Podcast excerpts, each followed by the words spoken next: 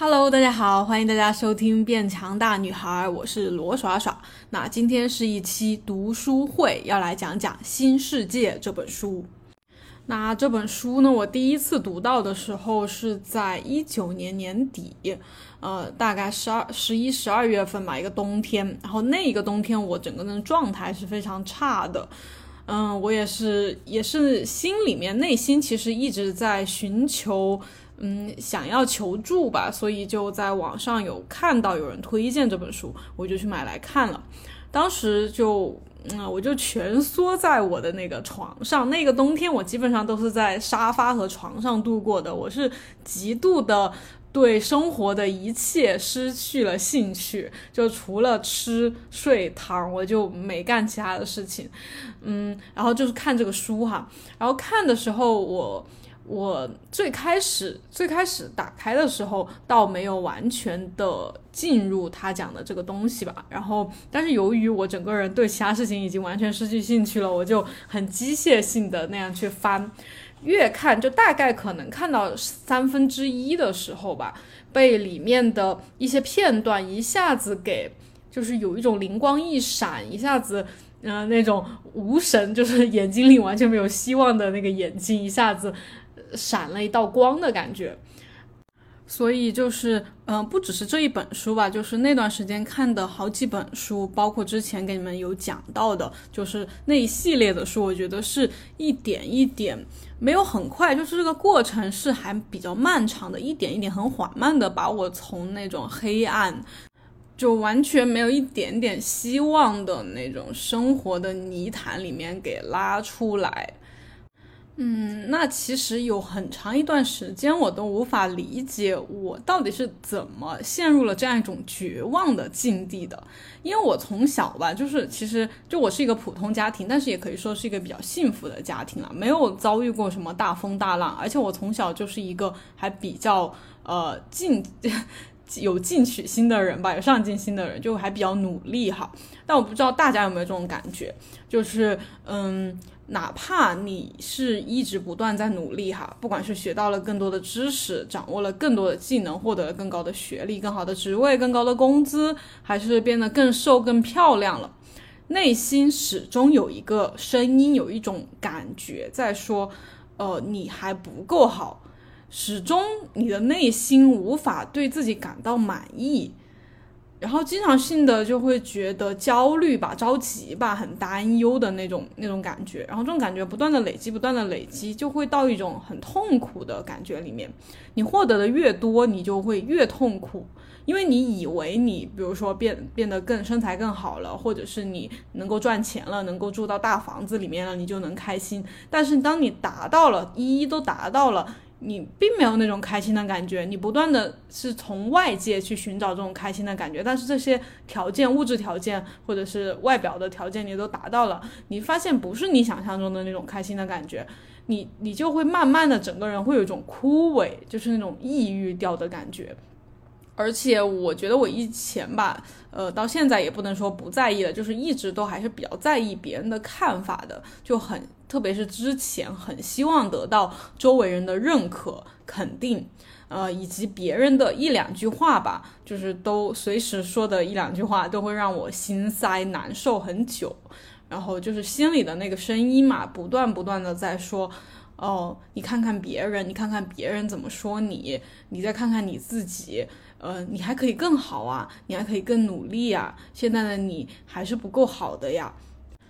就是，我就发现我可能有一段时间通过呃积极的心理暗示，或者看到一些鸡汤一点的或者正能量的一些东西吧，我会开心一下，我会正能量一会儿，但是很快我我又会变得 低落，变得消极，变得要摆烂，要要放弃，变得变得抑郁，变得变得很不开心吧。嗯，就常年是处在这样一种一种循环里面，我就很希望说能够找到一个出路，就是很简单，就是我想要我想要开心，我我没有什么很大的愿望，我就想要开心。然后这个开心到底怎么去达到？以前的我被教育或者是嗯社会上的一些东西，教我的就是可能是通过物质外在的一些东西，通过别人的认可，通过更多人喜欢你，你会开心。但是这些我多多少少都去获得了，我觉得这些东西并没有，它反而导致更更大、更深、更深层次的一些痛苦。所以我觉得这些东西不是让我开心的一个途径。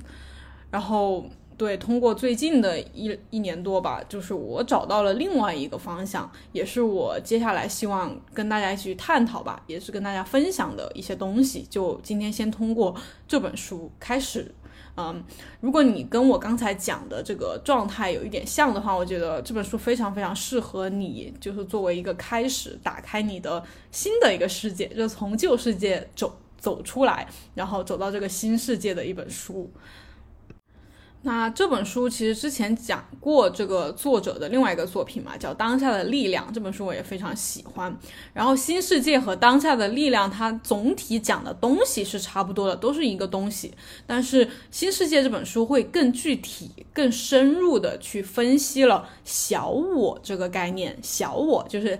大小的小，你我的我这个东西。等一下我会跟大家详细讲哈。嗯，以及我们的生活是如何被这个小我搞得一团糟的，还有就是我们怎么去从生活中去辨识出哦哪些是小我，哪些东西是他给搞出来的，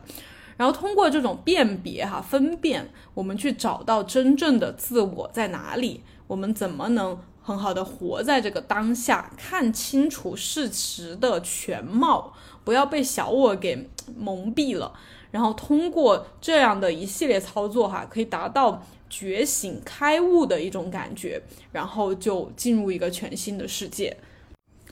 OK，那这本书在一开始呢，就指出了一个我们全人类面临的问题，就是我们处在一个集体意识失调、功能失调的一种状态。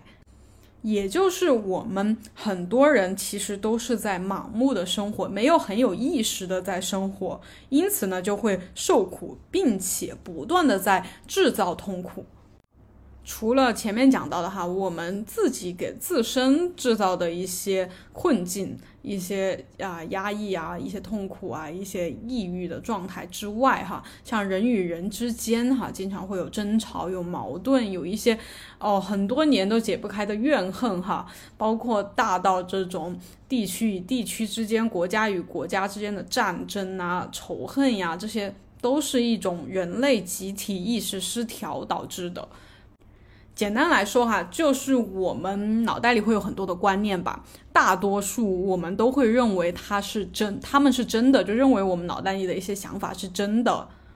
比如说小到哈，如果不每天运动就会长胖，如果吃脂肪啊吃的热量太多就会长胖，如果嗯我没有好好努力的话，我就会被被别人超过，被别人比下去，我就会失去我的工作，我就会等等这种小的，大到哈。这个民族比那个民族更好，那个民族是不好的，就是这些东西都是我们的一些观念，我们很多人都会对这种观念去进行认同，就是认为哦他们都是对的，然后这些观念呢就会导致一些痛苦。如果你没有很好的去辨识出那些是观念，并不是真正的事实的话，你就会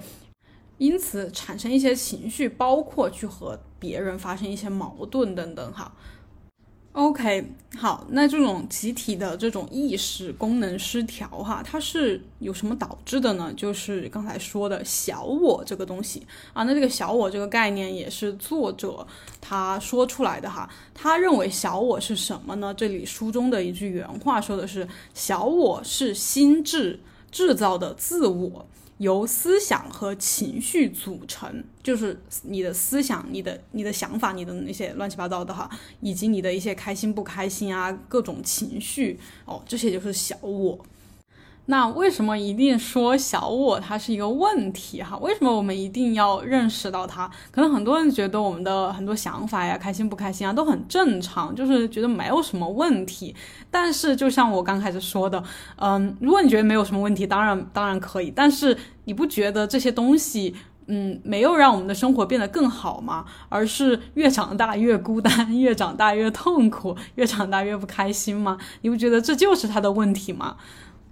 所以作者觉得我们一定要去认识小我，因为你不去认识它的话，你就没办法很好的去分辨它。当你呃因为一个想法而感到痛苦的时候，你就会一直陷，不断的不断的陷进去，没办法出来，你就会一直被他欺骗，然后觉得哦他说的对，他说的就是我就是一个不够好没有用的人，我就很惨，我就或者是别人对我很不好，就是你就会不断的觉得他的想法是对的，然后导致你。生活的这种困境嘛，然后以及哈，认识小我是觉醒的一个重要部分。就是大家对于觉醒，我不知道是怎么理解的哈，可能像很多人会像我以前一样，觉得很 很宗教、很佛的一种感觉，就觉得呃，是不是觉醒了之后就会变成一个像唐僧一样，变成那种神仙的感觉？但是其实并不是，就是觉醒之后，你就会到达一个崭新的世界，你你并不并不需要去到哪里，你也并不需要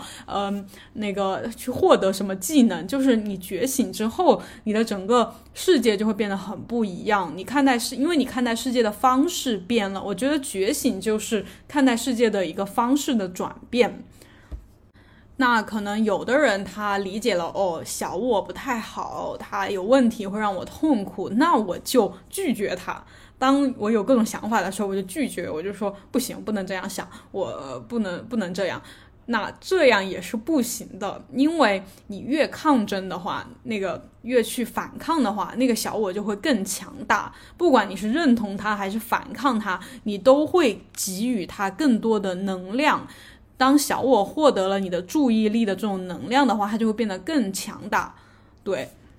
那我们到底应该怎么办呢？啊，作者给出的建议就是，你只要能够辨认出，哦，这是我的小我。就当你有一个想法的时候，你有一些情绪的时候，你知道那是你内在的那个小我，他在，嗯，反正是搞的一些事情。并不代表真正的你，你只要去知道这个事实就可以了，你不需要对他做任何的反应，不管是认可还是拒绝还是怎么的，你不需要。那那个时候你就是，嗯，就是可以脱离，就是摆脱他给你继续制造的剧情或者是痛苦，你就。嗯，不断的这样去重复这个行为，就是不断的去辨认，不断的去辨认，你就能够达到说我们说的觉醒也好，开悟也好，活在当下也好，就是这种状态。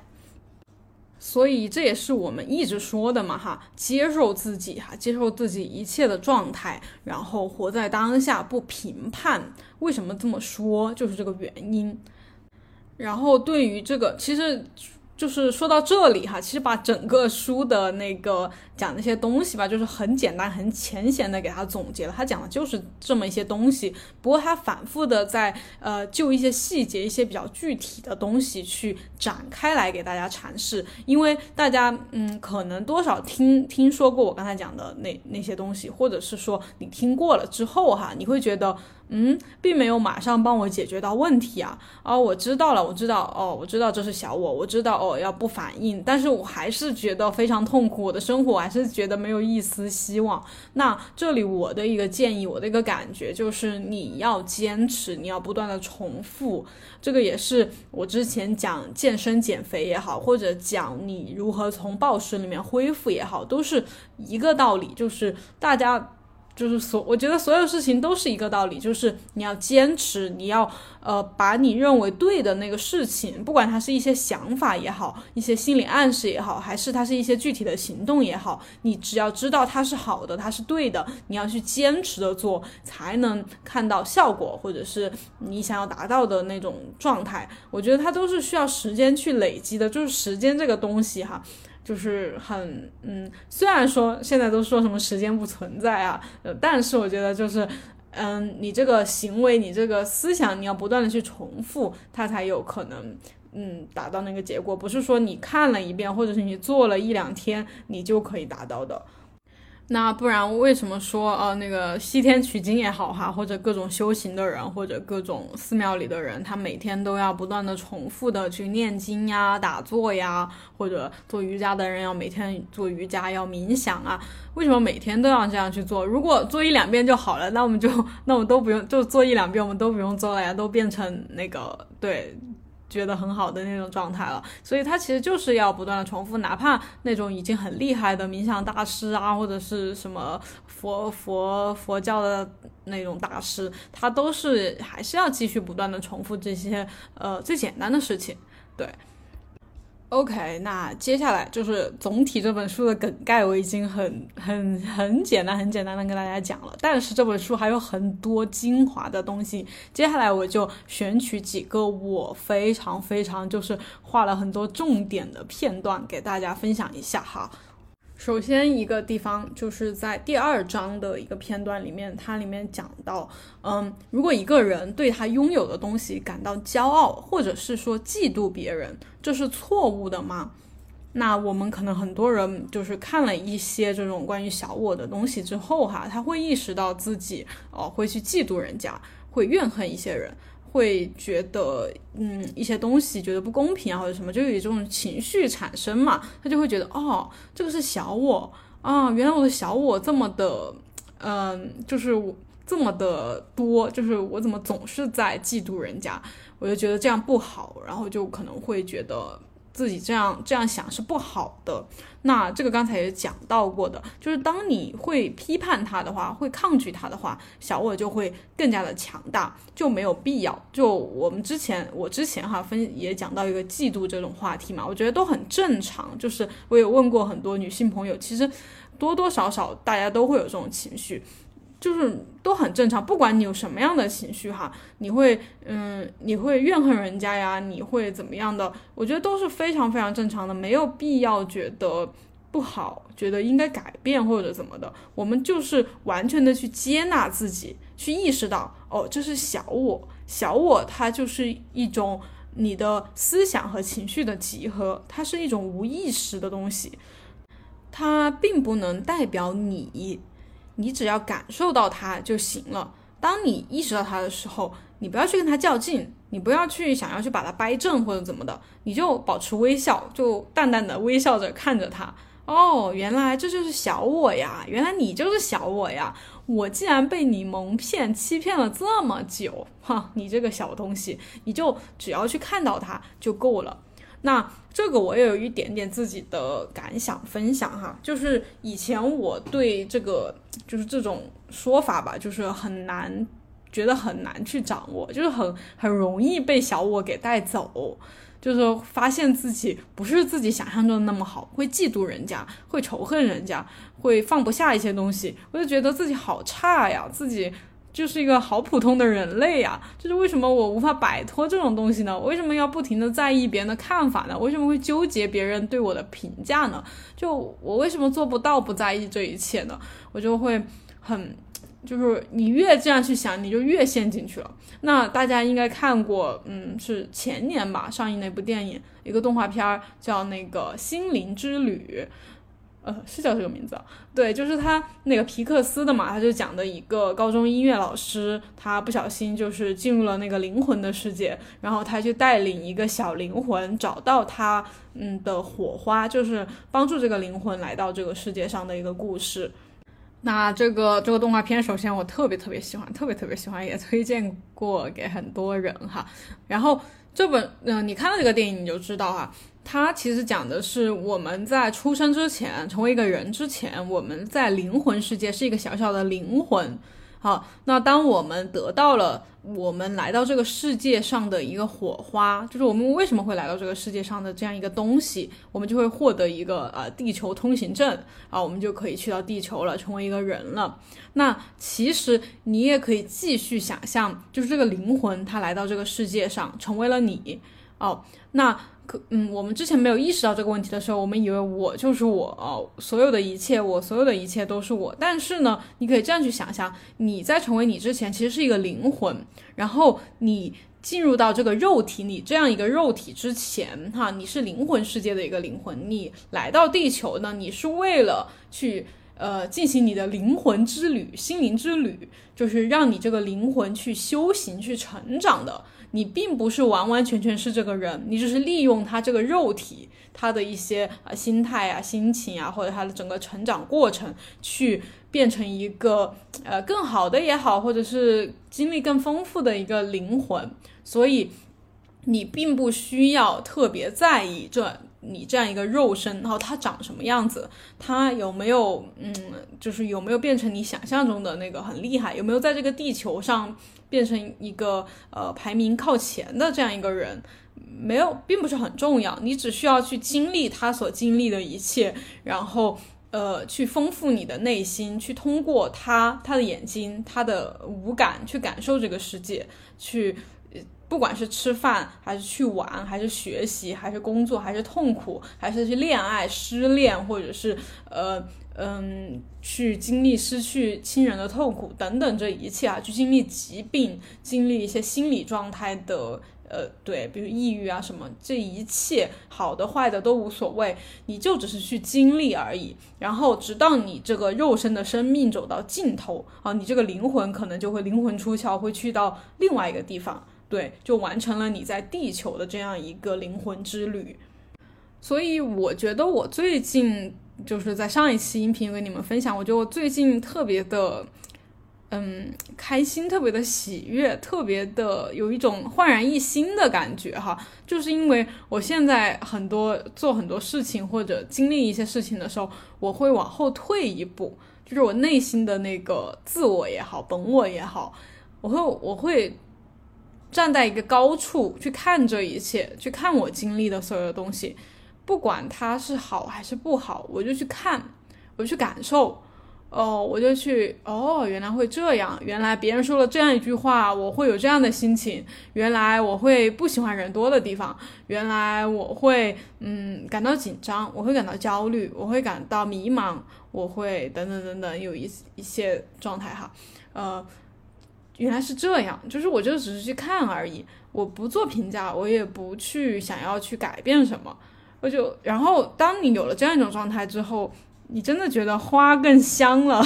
呃，阳光也更明媚了，然后所有人也更美好了，就是这个世界没有你想象的那么的呃没有希望、无尽的痛苦、那么纠结，就是所有都很美好，就有这种感觉。所以作者接下来他也说到一点哈，就是没有必要放弃财富或者一些物质的东西、外表的一些东西，因为刚才就是我们一直有讲到嘛，就是我们可能会呃利用外在的一些东西去想要获得。一些快乐、幸福也好哈，很多人就会觉得哦，既然外界的东西不可靠，那我就放弃掉我所有的财富，我就放弃掉外表，我也呃不进行身材管理了啊，我也不努力赚钱了，不努力工作了，这些我都不要了。呃，我是不是就能达到一种开悟的状态？是不是就能进入新世界了？但其实，嗯，这是你的小我在不认同物质。他觉得哦，原来我不同不认同物质的东西，我就会变得更好。他就会开始认同一个心理形象，就是说，哦，原来我超越了我对物质世界的所有兴趣，那我就比其他人更有灵性，更有优越感了。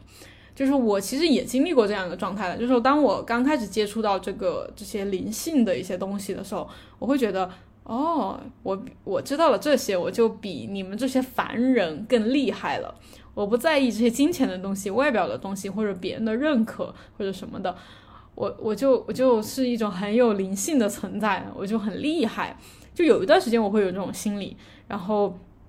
嗯。但是就是会发现你有这种心理之后呢，你会发现你在一些其他的时候呢，你又会没有那么灵性，就是你 不会完全的，就是说这种你有时候还是会在意一下物质的东西，还是会因为身材而而患得患失，还是会因为一些东西吧，就外界的东西，你还是会在意这些东西，你会觉得啊，原来我没有我想的那么有灵性，我就就就你又会陷入那个循环中，就其实你还是在。同一个剧本当中循环，你是之前在意外表的东西，现在你在意内心的东西，你会觉得我内心要是呃特别有灵性的话，我就会感觉很好。其实你还是在认同一些东西，所以就是我说的，就是你要往后退一步，只是去看这一些东西，而不要去对它进行认同，不要去简单来说就是不要因为这些东西而沾沾自喜，不要因为这些东西而觉得而自己很有优越感，对。所以书里也说到哈，就是你只要觉察到自己是一个很有执着的这样一个觉知，那这就是你意识转化的开始。你只要知道，哦，原来我是这样，你你的意识就开始转化了，这一切方向就是对的了。其他的你不需要做太多。嗯，然后呢，这里他也说到这个暴食的问题，所以如果现在生活中有一些暴食问题的姐妹哈，就是他说到，嗯，这种匮乏的感觉，因为小我嘛，就是他会像我刚开始跟你们讲到的，他会不断的要求你去努力，觉得你不够好，呃，没办法，永远没办法对自己满意，不管你做多少，都是还是不够好的，因为小我它的一个驱动力就是你的欲望，你的欲求。就是他存在的一个，他为什么这么多的想法，这么多的情绪，就是他要通过这种欲望来实现。然后，但是你永远有一种我不够好的感觉，就是这是一种很匮乏的感觉。这也是我之前二十几年一直有的一种感觉，就是内心很空虚。嗯，你的心里永远无法满足。然后这种匮乏的感觉，它就会转移到你的身体层面，然后它就会转变成一种无法满足的饥饿。一种疯狂的对食物的欲望，对，所以我觉得如果有暴食问题的人，真的就不要单单停留在这个呃吃还是不吃的层面。我到底要不要断食啊？我到底要不要呃吃很多？要不要 all in 啊？要不要怎么怎么？这些都不是特别的重要，就是你还是要更多的转到内心去解决内心的这个匮乏感，真的。所以作者接下来也说到哈，就是我们一直说的啊，如果你现在是因为你美貌、你身材很好而很开心、很骄傲、很有优越感，那当你年龄增加，你必定会经历衰老，你不会有你年轻时候的容貌的。哪怕你再做医美，再怎么怎么，你永远就是时间和这个身体的变化，它就是会衰老的，以及你身材。不可能永远是巅峰的状态，你会变胖，或者你因为生育，对，你会变化，那你你迟早就是会变得很不开心，很不幸，那。这一点就是很多人会比较认可这种说法嘛，觉得说的对。但是这一点哈，也背后隐藏着一个问题，就是说你知道这一点之后，并不是让你说去忽略身体，就是说，哎，那我就不打扮了，我就不不去健身了，不去把身材搞这么好了，反正他迟早也是会，呃，是不是有衰老变胖？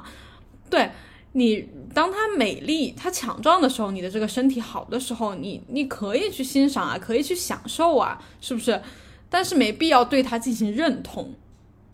所以当他变胖，哦，你的活力不如之前了，你跑不了呃那个十公里了，你做不了那么重的重量了，你的那个马甲线没有那么清晰了，这个也不会丝毫影响到你的价值、自我的价值感的，因为拥有的时候我好好的享受，没有了它，因为它也不代表我的本质，无所谓啊，就是它没有了，没有那么好了，也也无所谓啊，我就去。我就会有其他的东西去享受，是不是？就是你的人生不可能永远就是身材吧，就是健身吧，就是外表吧，是吧？去更多的感受你内在的身体，感受你内在的生命力，就是那个是永恒不朽的，你真正的灵魂，你最开始在肉肉体还没有出现之前就已经存在的，像那个动画片一样，就是你在灵魂的世界，你就是一个很完完整的存在了。那这里也说到，当身体衰弱的时候。你的意识之光会更加闪耀，我觉得这这句话说的非常好，对，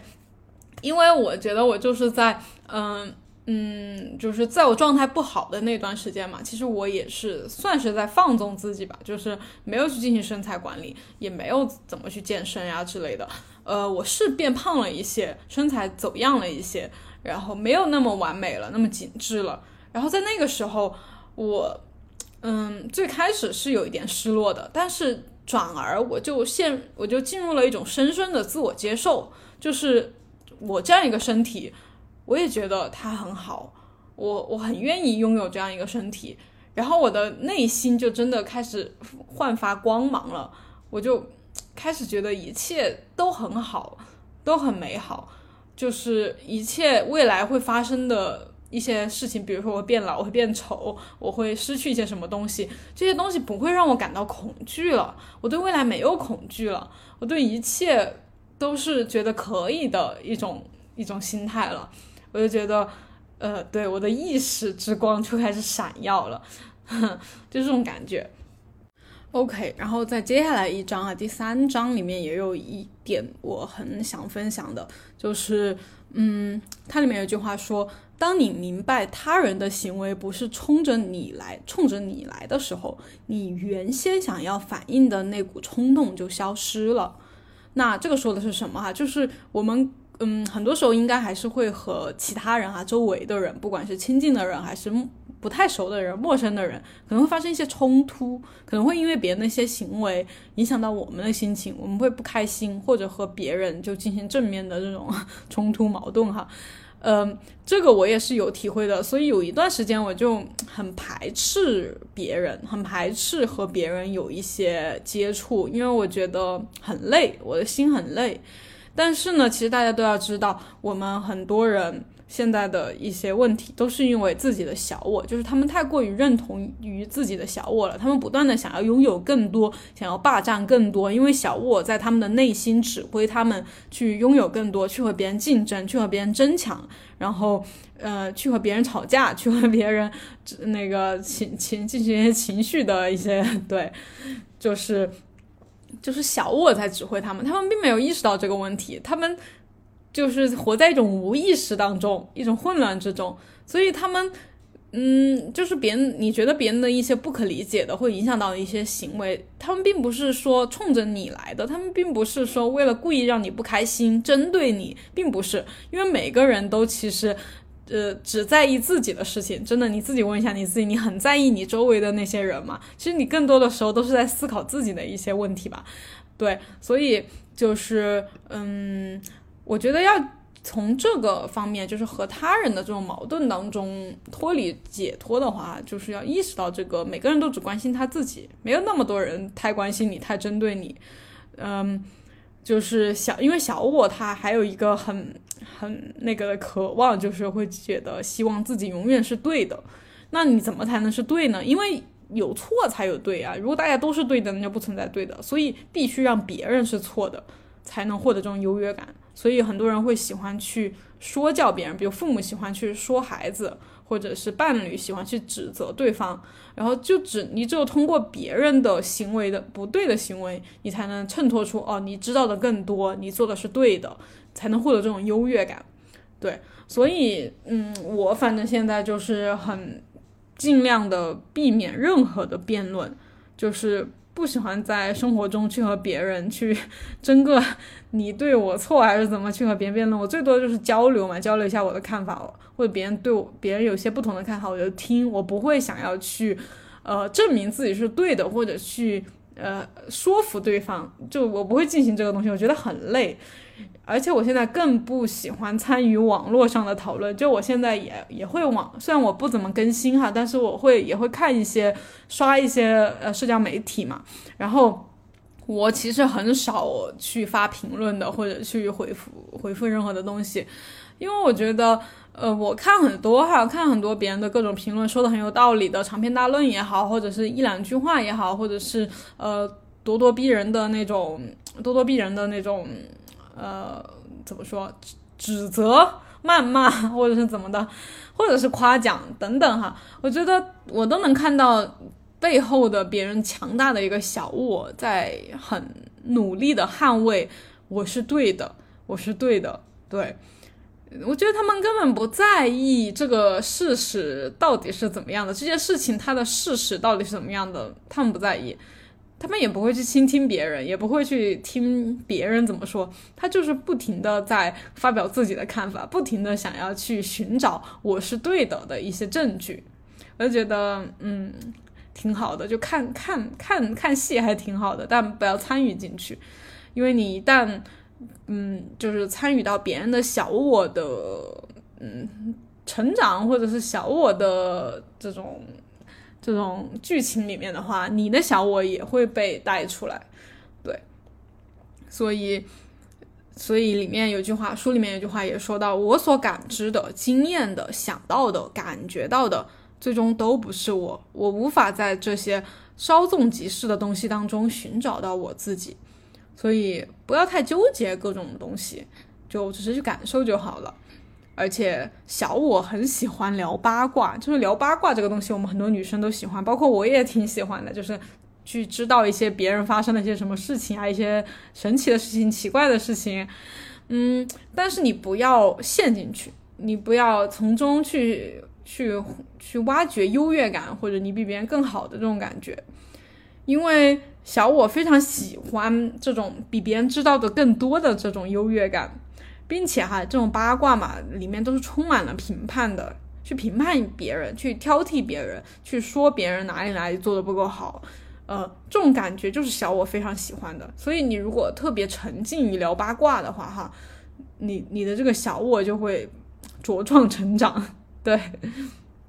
OK，然后我们来到下一章啊，下一章它的题目叫角色扮演小我的多重面貌。小我其实它不只是一个面，他很喜欢进行各种角色扮演，比如说你是你妈妈的女儿，你是你孩子的母亲，嗯，你是你伴侣的老婆，你是你是这个公这个公司里面的一个员工，你是他的下属，你是他的上司等等，这些都是角色。这种角色后面就隐藏着小我。对，然后整个社会就是一场很大型的角色扮演。那那这里面哈，就是说到一个点，这还蛮戳我的，就是我我其实一直就是以前还是比较在意别人的看法，尤其我很在意身边人的看法，就父母也好，呃，很好的闺蜜朋友也好，伴侣也好，我就很希望他们能够理解我，能够认同我，就是。知道我在干什么，然后以及我的一些想法，我很喜欢跟他们讲，然后很希望得到他们的一些肯定，呃和理解吧，等等之类的。当然，很多时候他们会理解，他们会觉得我说的对，但是有一些时候呢，又他们好像并不能听懂我在说什么，并不是很在意我很在意的东西，我就会觉得有点痛苦，诶，我就会觉得，哦，我最亲的人为什么都不理解我呢？为什么他们都不懂我在做什么呢？他们为什么不支持我呢？为什么不？等等吧，就是这种。但是我现在觉得，就是对，是父母、朋友、伴侣，就是为什么他们就一定要认同你，一定要理解你，一定要接纳你本来的样子呢？哦，换句话来说，他们不认同你，他们不理解你，他们不接纳你，真的会对你原本的样子有什么影响吗？会会改变你吗？会会对你造成什么损损伤吗？会损害你什么东西吗？不会呀，唯一损害的就是你的一个想法。你觉得哦，他们是我最亲近的人，他们一定要理解我，一定要站在我这一边，一定要给予我充分的支持，我才能幸福。因为你看网上某某某，他的父母就很支持他，他的伴侣就很理解他，哦，那就是我向往的美好和完美的那个关系或者状态。哦，但是我的关系不是这样的，我就很痛苦，很痛苦。大家能听出来，能听听懂吗？就是这就是一种角色扮演，一种剧情，就是你自己在写一个故事，然后这个故事里面就是，呃，王子和公主要怎么幸福，然后父母要怎么理解你，然后要怎么要有完美的一个人生，你才是幸福的。这这是个故事啊。哦，可能你觉得。对呀，这就是应该是这样的呀。当你觉得是应该是这样的，那你就是在对这些东西进行认同。然后，当然，如果这种认同能让你开心，能让你感到快乐，那没事啊，挺好的。但是，当你的真实情况不是这个样子，但是你又认同于这样的剧情才是应该，才是对的，这样会造成你痛苦，那你就要从中走出来，不要再去认同了。所以，我们经常。这种哲学啊什么的，心灵方面的哈，都会探讨一个问题，就是我是谁。我们很喜欢去问我是谁哈，去找到你是谁。但是这里作者的建议就是，我们要去放弃定义你自己，不要去说，哎呀，我到底是我我妈妈的好女儿，还是我老公的好好好伴侣，还是？还是我是一个好的博主，还是我是一个健身很厉害的人？就是不要去做这些定义，也不要在意别人怎么定义你，因为当他们定义你，或者你要去定义你自己的时候，大家都是在为自己设限，然后这就是问题所在，然后。也是，同时也在建议作者也建议哈，不要试图做自己，因为很经常会说做自己，做你自己。我也我之前也被这个问题所困扰过，我就觉得做自己哈，成为你自己，就是好像是很酷的一件事情，很对的一件事情。但是我又不知道我自己到底是谁呀？我要做什么样的自己啊？我我很困惑。然后我觉得现在作者这个建议还是挺好的，就是你你就去感受就好，就像我刚才说的，你就把自己，你如果非要做做自己，非要觉得自己是谁的话，你就把自己当做是来地球，呃，进行心灵之旅的一个灵魂。你你就是个灵魂而已，你不用是谁，你就刚好这个肉体跟你匹配，就像毒液那个电影，大家看过吧？那个外星来的那个毒液，他刚好找到了这个主角，这个这个肉体是很跟他很匹配的，他就可以融入进他的身体，能够控制他，能够他们能够变身，就你刚好这个肉体就是和你匹配的，就像那个毒液里面那个主角，他其实挺废柴的嘛，那个。那为什么我们就是很呃，就如果我们是毒液的话，我就想为什么我要找一个废柴的身体？为什么不去找一个厉害的人？但其实废柴他也有废柴经历的一切，就是他也有他的意义，就是你你刚好匹配到这个肉身这个肉体这样一个，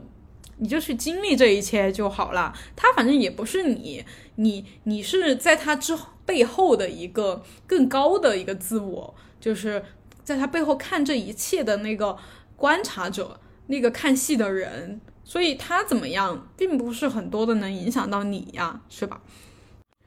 ？OK，这里还有一个作者强不断在说到的一个概念，要跟大家解释一下，叫痛苦之身，身体的身。痛苦之身是什么意思？就是说我们过去一直累积的未被被表达的那个负面情绪，就是这些东西总体称为痛苦之身。那这个我有深有感触啊，就是我我觉得我在我我有印象的几次情绪崩溃，就真的情绪崩溃大哭，就是因为。我经历了一件，就是我在当下经历这件事情，或者是别人跟我说了一句话，它唤起了我一段痛苦的回忆，就是在小时候，或者是嗯之前经历的一个一段很痛苦的感觉，然后这个感觉没有被我释放，只是被我压抑和隐藏起来了，它成为了我的痛苦之声。然后我以为过去了就过去了，但是在当下我又遇到了。类似的事情，或者是这个事情刚好让我想起了过去的这段经历，我就会非常的痛苦，就是整个情绪失控，大哭崩溃，抑郁，就是完全的走不出来的那种感觉。所以就是对于负面的这种情绪哈，我们不要去逃避或者是回避它、压抑它，因为它不断的累积，会在未来的某一个点彻底摧毁你，就是把你给推倒。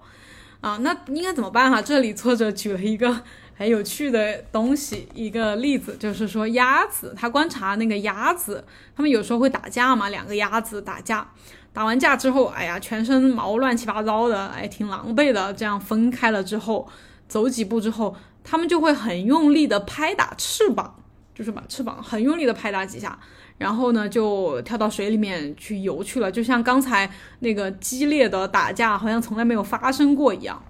那这里作者也是建议，就是当你发生了这样一种冲突、一种负面情绪的时候，你就像鸭子一样，就是情绪发生了之后啊，我们哦知道了哦有情绪了，又不开心了，然后我们很用力的在心理上去拍打翅膀。那这个什么意思？就是其实就是叫我们放下。就是放下这个情绪，不用压抑，不用回避，不用去化解，你就放下就好了。然后就像鸭子一样，啊，若无其事的，好像从来没有发生的，就去游泳去了。对，这样才不会让痛苦之声不断的壮大，然后在之后，呃，对你造成什么很大的打击。对，OK，然后最后还有一两个点哈。就是也是，反正这本书非常推荐大家去自己去阅读一下，因为我分享的只是里面的一些片段而已，但是它更多的一些东西我没办法就是一一的分享了，很希望大家自己去阅读一下。然后这里有一段话，就是说，如果你真的知道自己是一个灵体，就是我刚才说的是一个灵魂嘛，而不是一个渺小的我，而不仅仅是这样一个肉体，那么你面对有挑战性的人或情境的冲突的时候。就是我刚才说的负面情绪啊，或者这种别人不理解你啊、不肯定你啊，哈，你不会做出任何的反应，你不会立马的去那个反抗或者是去挣扎，而是全然的会保持一种警觉。你知道，哦，原来这个是又发生了这样一件事情。同时呢，你会马上接纳那个情境，就是你不会去对抗嘛，因为你知道它只是这个肉体它经历的一件事情，然后。你可以跟他合一，而不是对立了。那这个时候你产生的回应才是最有力量、最有效率的。因为就是当我们深陷于这个情境当中，觉得哦我哦他不理解我，他怎么这么这样，然后为什么跟我想的不一样？就是当你完全的沉浸进去之后，你没办法回应，你没办法做出真正有效的行动，你可能只会去争吵或者自己痛哭，呃或者摆烂或者放弃，而不是你能够就是如果不是这样的话，你就能很好的发现问题在哪儿。就是哦，问题是不是你太认同于这件事情了？太觉得说，呃，伴侣就应该理解你，或者别人就应该呃呃那个称赞你、认同你，或者怎么，别人就应该捧捧着你。就是觉得是这种想法的问题，你就会去纠正这个想法，或者是你哪一个行为的问题，你就应该去纠正那个行为，然后让他能够让你这个这个事情能够继续进行下去，而不是在那里进行自我的内耗。然后哈，就是最后基本上最后第九章了，嗯，就这里说到了一个点，也让我挺有感觉的，就是我不是说我最近那个的生活觉得挺开心，挺那个。挺幸福，挺喜悦的。我觉得这些词都没办法很好的形容我的一个状态，我的一个感觉。我觉得我不是单单的幸福和开心这么简单，因为我觉得我以往的人生也有幸福和开心的时候，但现在这种感觉真的不那种感觉不一样。然后书里这里就提到了三个字，叫品质感，就是说，嗯，比较成功的当下时刻是什么样子的，就是。你的所作所为，即使是再简单不过的事情，都有一种品质感啊！我就觉得哇，说的很对，就是我最近的感觉，就是就是我的每一个行为吧。活着的每一秒钟都是一种很有品质，就质量很高的一种感觉。哪怕我同样的是一日三餐，我做同样的健身运动，我吃就是跟以前一样的吃的小吃、呃零食，没有没有去做，没有去吃什么很很贵的、很高级的东西，没有去什么。很很厉害的地方，没有去什么欧洲、美洲旅游，就是我还是在我这个对一直以来十几二十年成长的地方做同样的事情，而觉得很很很有一种很厚实的感觉，就像那种很薄的纸、很很厚的纸的感觉。就原来我的一个生活的感觉就是那种很薄很薄的纸的感觉，然后现在就是一种很厚、质量很好的那种纸的感觉。对，那这种品质感怎么来？就是品质感，它意味着关切和关注，它们都是伴随着觉知而来的。品质是需要你的临在，哎，简单来说就是活在当下了。那这种感觉就是需要大家不断的去练习。就是当你可以和这种不确定性，就生活中的所有不确定性安然共处的时候，比如车哦，错过了一班车。或者没有买到你想买的东西，或者你的手机坏了，你的耳机丢了，等等这种事情，你都可以安然共处的时候，无限的可能性就在你的生命中展开了。那觉醒作为的三种形式哈，就是大家可能还是不太懂觉醒开悟是什么，那你只要记住这三个词语：第一个接纳，第二个享受，第三个热忱。他们其实是三个递进的形式，就是你首先要接纳一切，你才能慢慢的去享受，然后在这种享受当中，慢慢会焕发出一种对生命、对生活的热忱。就你并不需要去到很远的地方去旅行，你并不需要嗯去什么很高级的餐厅，你并不需要去什么很厉害的大学，你对你目前做的事情都能感觉到这种很热忱的感觉。呃，那这个我也想起我前两天刷小红书看到的，就是他们说，我不知道是不是一定是真的哈，但他们说什么巴赫呀，就是那个音乐家、钢琴家，然后还有那个哲学家康德，像这种都是很有、很有、很有名的、很厉害，他们的作品都非常非常厉害，说他们从来没有离开过他们。成长的那个地方，就他们可能一直都是在那个小城镇里面长大，但是他们却谱写了或者创作了很厉害的作品，很厉害的音乐和哲学。所以我觉得，就是你并不一定要到什么地方去，并不一定要成为什么样的那个有什么样的地位，你才可以有那种很完满的感觉。你就在当下，就在你现在在的这个地方，你就可以创造出那个对这种。很厉害的，也就是我们这本书的题目《新世界》。他说的新世界最这本书的最后，他说新世界不是乌托邦，也不是未来要到达的一个地方，而它就在此刻。希望大家也能就在你此时此刻去发现这个新世界。